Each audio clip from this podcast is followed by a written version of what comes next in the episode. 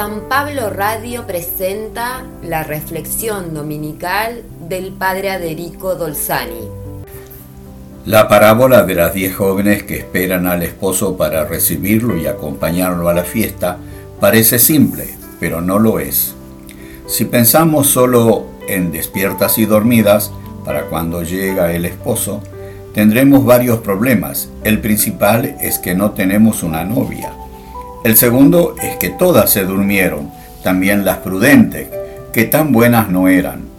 La única diferencia es que algunas tienen un frasquito de aceite de reservas y otras no. Las prudentes tampoco se pasan de buenas, mandan a sus compañeras a comprar al mercado a medianoche, algo imposible. El esposo parece un novio despechado, tiene la puerta cerrada de la fiesta y responde de mal modo a las que llegan tarde con sus lámparas. Todo esto nos indica que tenemos que meditar y rezar un poco más este texto para aprender toda la enseñanza que nos transmite Jesús. Jesús mismo en otros pasos del Evangelio nos ayuda a comprender esta parábola. Cuando le preguntan por qué él y sus discípulos no ayunaban como los fariseos, Jesús responde, que los amigos del esposo o novio no pueden ayunar cuando el esposo está con ellos. Todo judío aprendía que el esposo de Israel es Yahvé o el Mesías. En el caso del ayuno, Jesús abiertamente dice que Él es el esposo o el Mesías.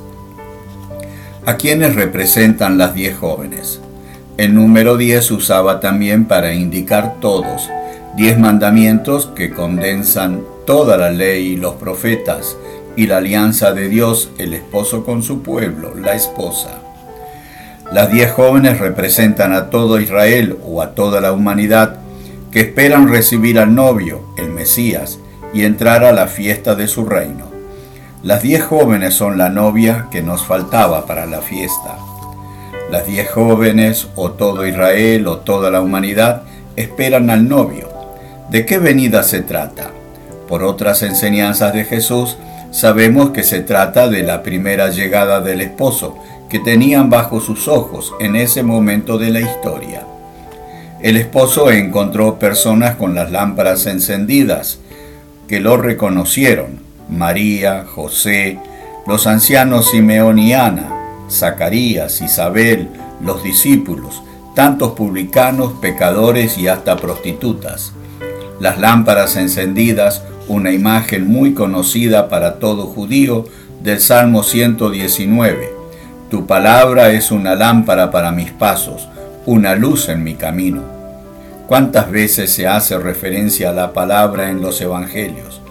Podemos recordar el prólogo de San Juan, el verbo, la palabra se hizo carne, pero el mundo prefirió las tinieblas. El grito que despierta a las jóvenes son los profetas, los predicadores, los catequistas, los sacerdotes, los padres, los abuelos, que transmiten la palabra de Jesús. La diferencia entre las diez jóvenes es que algunas tenían un pequeño frasco de aceite de reserva, que es la fe que en los momentos de prueba y crisis y dificultades es esencial para mantener prendida nuestra lámpara. Las jóvenes prudentes no podían compartir el aceite con las otras, porque cada uno debe cuidar y mantener su propia fe viva.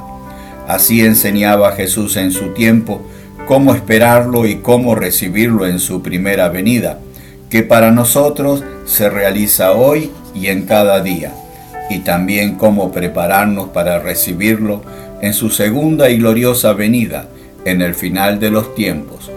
Que Dios te bendiga en el día del Señor.